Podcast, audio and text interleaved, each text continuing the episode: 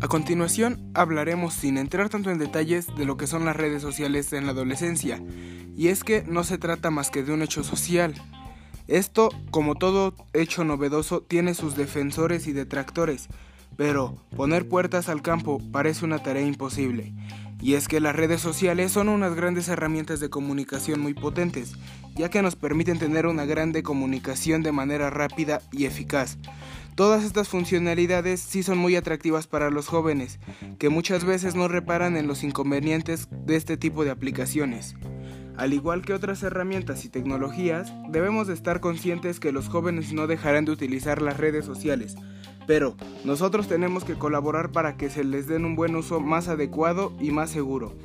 Pero los adolescentes no se dan cuenta de cómo les afecta el uso de las redes sociales, ya que éstas poco a poco están promoviendo una ansiedad y disminuyen el autoestima, a lo que esto genera una grande adicción.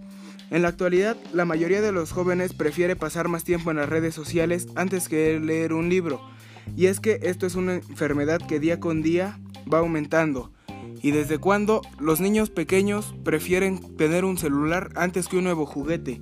Y es que los jóvenes ya están volviéndose dependientes a las redes.